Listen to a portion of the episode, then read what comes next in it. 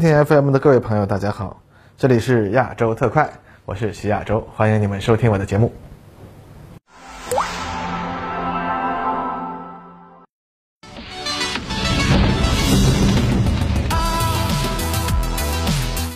各位朋友，大家好，欢迎收看本期的亚洲特快。啊，最近呢，俄罗斯境内的多个军事基地啊遭到了袭击，所以造成了一定的人员伤亡和若干架战略轰炸机的损失。那稍后呢，俄罗斯和西方媒体的报道啊，也都声称执行此次袭击任务的呢是乌克兰图幺四幺无人机。哎，其实图幺四幺无人机对于很多熟悉苏联航空历史的朋友应该不算陌生啊，甚至可以说这一系列的无人机早在上世纪六七十年代就已经成为各方关注的一种武器了。而且今年三月。就已经有一架经过改装、携带炸弹的图幺四幺无人机坠毁在克罗地亚首都萨格勒布附近，幸而呢未造成人员伤亡。当时俄罗斯就表示啊，俄军的武器库当中已经没有此型飞机了，而乌克兰呢啊则否认这是由他们发射的。那克罗地亚报纸称，有克罗地亚的军官透露啊，对这架无人机残骸的检查表明，它是来自乌克兰方面的，应该呢是想要用它攻击俄罗斯，但是不知道为什么起飞以后啊飞错了方向，一路呢飞越了。罗马尼亚、匈牙利啊，然后进入了克罗地亚的境内啊，最后呢，因为燃油耗尽坠毁。这则新闻就表明，乌克兰其实早就已经开始对这款苏联遗物啊下手了。其实乌克兰呢，也不是第一个想对它下手的。前几年啊，就有韩国媒体报道称，朝鲜可能啊将这个八十年代从苏联引进的图幺四三无人机，也就是图幺四幺的缩小型进行改装，作为巡航导弹使用。啊，并且朝鲜可能还引进了俄罗斯升级版的图二四三的相关技术啊，那么能够将其射程延长到一千公里啊。当然，从前年啊朝鲜公开试射和大量装备正经的巡航导弹之后，这个事儿呢就没人记得了。但是乌克兰方面在今年的六月也曾使用图幺四三无人机袭击俄罗斯库尔斯克州境内的目标，不过被俄军击落啊，未能发挥作用而已。那这里呢，咱们还是要首先向不太了解这种无人机的朋友介绍一下此型无人机的发展历程。其实这一系列无人机的历史啊，可以一直追溯到赫鲁晓夫时代。哎，大家都知道，赫鲁晓夫啊，他作为苏联总书记，最喜欢的两样东西，一样是玉米，另一样那就是导弹。一九五七年，科罗廖夫的 R 七洲际导弹发展已经可以说是踏上快车道了。这时候呢，好不容易完成了图九五战略轰炸机研制工作的图波列夫就觉得，哎，压力很大了。毕竟当时美国它已经建成了北美防空系统，对于这些传统轰炸机的拦截能力大大提高了，而洲际弹道导弹在当时那是完全无法拦截的，那就难怪穗宗啊会更倾向于大干快上多造导弹。那么作为苏联航空界的头号大佬啊，老图难道就不能在飞机这个领域弄出个可以让美国人拦截不住的玩意儿吗？啊，不论如何他总得试试吧。于是呢，图波列夫设计局就提出了这么一个设计方案，代号叫图幺二幺。考虑到穗宗对导弹的喜好啊，这个东西啊，并不是一架有人驾驶的飞机，而是无人驾驶的巡航导弹。该导弹呢，使用一台图曼斯基 K 二幺五三百啊涡轮喷气式发动机，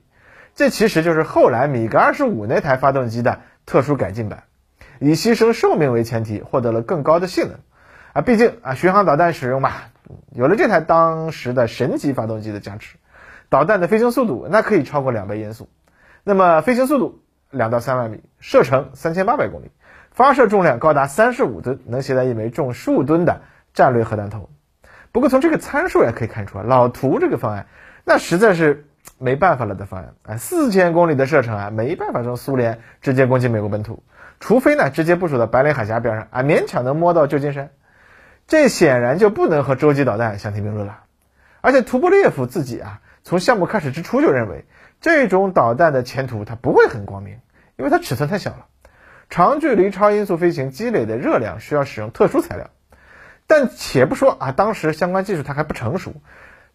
就使用这些耐高温金属材料带来的造价大幅度提升，它也是不可接受的呀。所以最终呢，就只能在飞行速度和成本之间啊取一个折中。而这样折中的结果呢，就是它的战术性能和性价比啊都无法和当时发展很快的这个弹道导弹相媲美了。虽然老图一开始就不是很看好，但图幺二幺还是造出了原型机啊，并且进行了首飞，飞行性能呢也达到了设计指标。哎，该弹的材料还主要使用的是铝合金，并没有采用钢材或者是钛合金。也果不其然呢，随着 R 幺二中程导弹进入苏军服役，它的发展呢也就在一九六零年告终了。不过话虽如此，哎，图幺二幺的这个飞行性能还是相当可观的嘛。于是苏联空军也就为它找到了一个新的定位。那就是作为高空高速无人侦察机用啊。毕竟在当时而言，两倍音速又相当廉价的侦察机，那还是哎挺有吸引力的技术指标。于是呢，在图幺二幺的基础上进行了一些小修小改，图幺二三侦察机就诞生了。它的指标参数和图幺二幺啊大差不差，区别在于呢，它还需要返航，因为当时还没有通过无线电啊传输照片的技术嘛，需要让无人机把胶片带回来。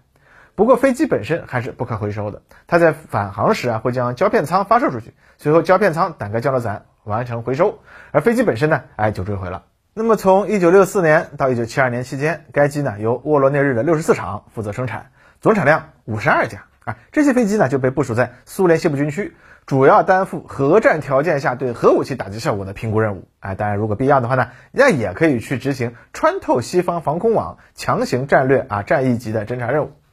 不过，虽然图幺二三其实已经相当廉价。但是毕竟啊，这种只能使用一次的无人侦察机，还是有点过于这个末日武器了。苏军呢还是不太满意的，于是后续又开发了新的型号啊，图幺三九。该机和图幺二三的主要区别在于啊，它可以完整的降落回收。哎，不过呢，图幺二三要降落这事不太容易，因为这玩意儿毕竟是作为导弹设计出来的呀，它的机翼既没有襟翼，也没有副翼，空中的飞行完全依靠三片全动式尾翼来控制。要想降落，连减阻措施都没有，哎，怎么降落呀？为此呢，图波列夫设计局就为它设计了一套相当复杂的降落设备。首先，在该机的尾部增加了减速伞舱，减速伞舱的侧面呢还有可以打开的减速板，但是这个减速的效果还不够，于是呢又在机身上增加了几个火箭减速发动机，用来向前喷射降低速度。最后呢，在减速伞、减速板、反喷火箭的共同工作之下。才能把飞机的飞行速度给降低到三百公里每小时，然后呢，使用飞机架方的降落滑橇啊，完成这个滑跑降落。图幺三九制造出了若干架原型机，并在一九六八年完成了飞行试验，按照要求实现了在无准备的草地机场降落，经过检修后重新发射升空的过程。但是这个项目还是很快被终止了，未进入生产。原因呢也很简单，米格二十五造出来了，苏军不再需要让这种无人机啊能够回收了。不过，作为一种能够执行高风险任务的无人侦察机的需求啊，它还是在的。所以，图幺二三还是服役到了一九七九年。而且在退役之前呢，苏联空军就提出了研制后续型号的要求。一九七四年，作为图幺二三的后续型号，图幺四幺无人侦察机完成了首飞，由哈尔科夫飞机制造厂进行生产。到了七十年代啊，苏联已经不再要求无人侦察机具备很高的飞行速度了。毕竟这时候啊，两倍音速它也不是什么。突防的这个灵丹妙药了，超低空飞行呢就成为了新的啊突防秘密武器。而这个时候呢，图幺四幺呢也已经不再是一种啊看看核弹打没打到目标的末日武器了，它必须要考虑在常规战争条件下为苏军提供战役侦察能力的要求。那就是说啊，要考虑在野战环境下用拖车拉着啊到处跑。所以图幺四幺的尺寸啊大幅度缩小了，长度从二十七米降低到了十四米，翼展从八点五米降低到了二点四米，起飞重量也从三十五吨缩小到了五吨，相应的航程呢也就从三千公里以上降低到了一千公里，飞行速度也从两倍音速降低到了零点九马赫，飞行高度从两万米以上降低到了五十到六千米，也就是说它具备了超低空突防能力，也能在到达侦察区域以后爬高啊，以扩大侦察范围。当初呢，图幺二三它只有照相机啊，但是图幺四幺的侦察载荷就有了很大的进步了。它的机载设备除了航空相机，还有一台合成孔径雷达、一台无线情报接收机、激光测距仪、夜视仪、热成像仪以及核辐射探测器。其机载导航设备可以保障该机对五百公里以内目标执行侦察任务。当然了，它的飞行高度、速度、航线啊，这是飞行前预先加载在机内计算机当中的。主要通过惯性导航来完成飞行任务，虽然它还是需要把胶片带回去，不过机上配备的数据链呢，可以将一部分的图像和数据信息实时的回传给地面了。该机的降落系统呢，则和图幺三九啊如出一辙，使用这个减速伞、减速板、反推火箭来减速，最后呢用三点式滑橇起落架在草地上啊滑跑着陆。从一九七九年列装到一九八九年停产，哈尔科夫飞机制造厂一共生产了一百五十二架图幺四幺。此外，图幺四幺它还有个小兄弟图幺四三啊。当然，从研制顺序上来说的话，先有图幺四三，然后才有了放大一号的图幺四幺啊。那图幺四三的尺寸呢就更小了，起飞重量呢仅为一点二吨，航程二百公里，机载设备呢也比图幺四幺简单的多。主要呢作为战术侦察机使用。不仅苏军自己装备，还出售给了华约各国以及朝鲜、叙利亚等国。一九八二年的黎巴嫩战争中呀，就由叙利亚使用执行过对以色列的侦察任务。后来呢，苏联也曾在阿富汗使用它搜索过游击队。在苏军当中，图幺四幺其实还是一种相当重要的装备，因为它是苏联为数不多的战役侦察手段。在大纵深进攻战役当中呀，对敌方深远后方，尤其是对高度设防地带的侦察，那是必不可少的。所以图幺四幺呢，它就是担负这个任务的。我们前面说过啊，俄军在过去历次冲突中表现出来的一个重要弱点就是战役侦察能力的缺失。也因此呢，虽然这种飞机啊完全它是在乌克兰生产的，但是俄军还是在相当长的一段时间里面，那继续使用了图幺四幺无人机。而乌克兰在二零一四年内战爆发前呢，倒是已经很久没有用过这种无人机了。哈尔科夫飞机制造厂呢，也设计了以图幺四幺为基础开发的靶机，也提出过对图幺四幺进行现代化改装的方案。但是这些改进型啊，最终都是乏人问津。此前呢，乌克兰把图幺四幺改为巡航导弹的主要改进呢，是取消机上的侦察设备和与着陆有关的设备，安装弹头。然后呢，就是修改导航控制系统的任务参数。至于其他的硬件设备呢，应该就是原封不动的。其实这和我军某型无人机改装的意思那是差不多，只不过咱们那个老式歼击机的飞行控制系统过于老旧了，为了实现自动控制，还需要一套非常复杂的机械电子相结合的啊控制系统。而图幺四幺本身它就是无人机嘛，改装起来那还更简单，基本上只需要重新对飞行控制系统啊进行编程就行了。理论上来说，图幺四幺的原配的导航精度也是相当不错的，用来打机场这类的目标啊，基本可以肯定啊，确保掉在围墙之内。理论上呢，它应该能装一个几百公斤的战斗部，只要砸在机场围墙里面，那就有可能给对手造成严重的损失了。但是从现在的新闻来看，乌克兰其实也一直在用图幺四幺和幺四三无人机作为巡航导弹攻击俄军，只不过此前呢，他们一直都没有取得很好的效果啊。毕竟这个图幺四幺它都能飞反方向是吧？这么类似的九十年代安装当时还算先进机电陀螺仪的某型歼击机改的无人机啊，啊也发生过类似的事故。看来时间它确实是老式机电陀螺仪的大敌，几十年的荒废足以让这些陀螺仪变得完全没谱。现如今啊，这东西能够有效命中俄罗斯的机场，很可能也是乌克兰方面啊，他终于还是下了点本钱，给他改了卫星导航。毕竟呀，当年造价高昂、使用前需要精心校正的陀螺仪，在今天这个时代，那还不如廉价的 MEMS 惯性导航芯片靠谱呢。再加上卫星导航，那就更精确了嘛。反正手机上的这种导航芯片，它也没多贵，也不难获得，直接平替掉七十年代的古老陀螺仪，本来就很合理嘛。而且还有一个很重要的问题，那就是之前乌军的图幺四幺和幺四三当做巡航导弹的时候，一直很难降低飞行高度，基本呢都是被俄军的远程防空导弹和歼击机啊给击落了。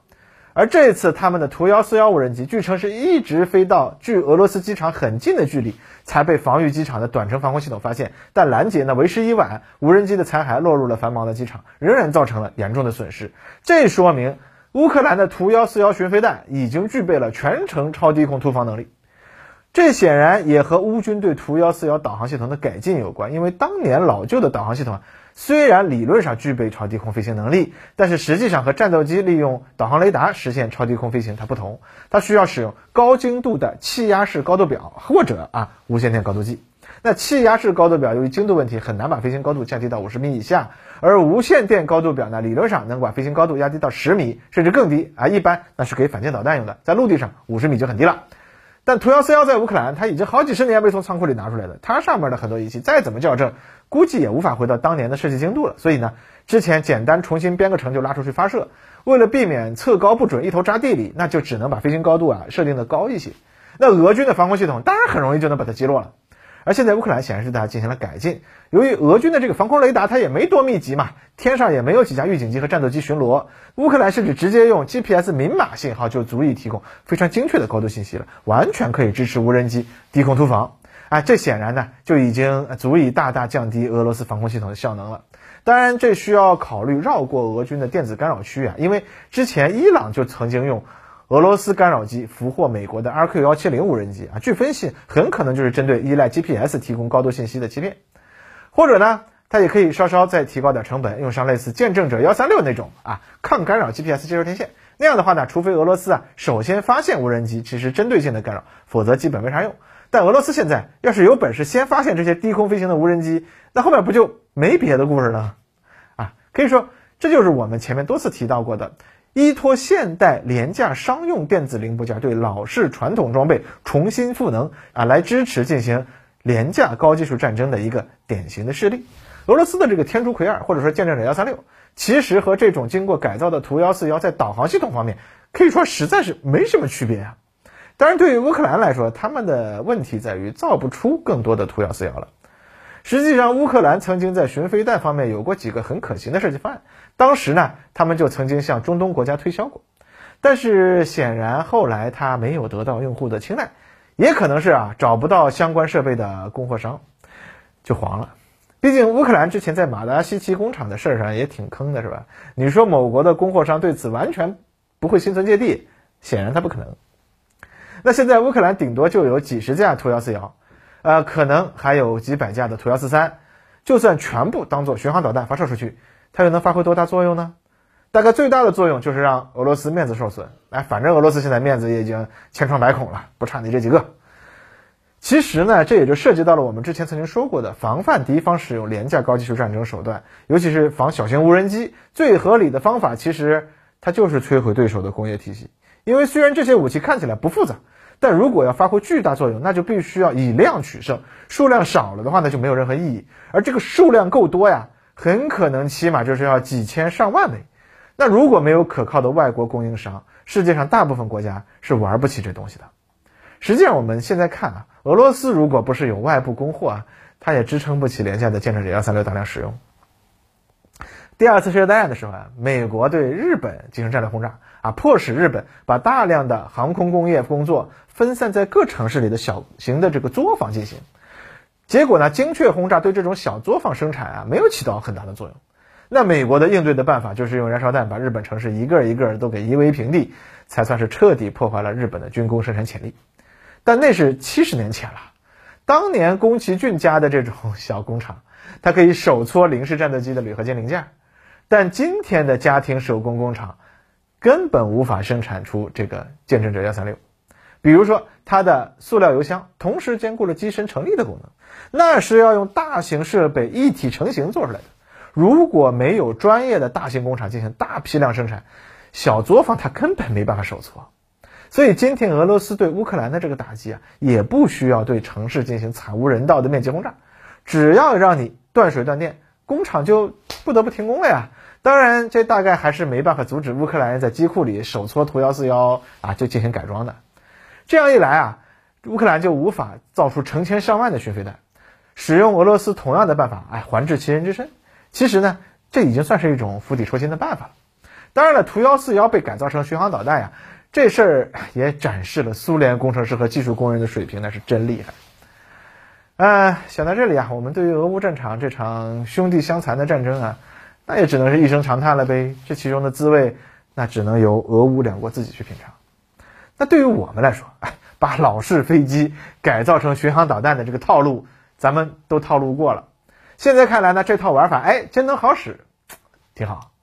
对于现代战争中战略打击的重要性和打击方法。我们也看到了新的例证啊！想来想去，大概就只能说呀，那感谢苏联，在你离开世界三十年以后，还能继续给我们当老师啊，真是辛苦了哟。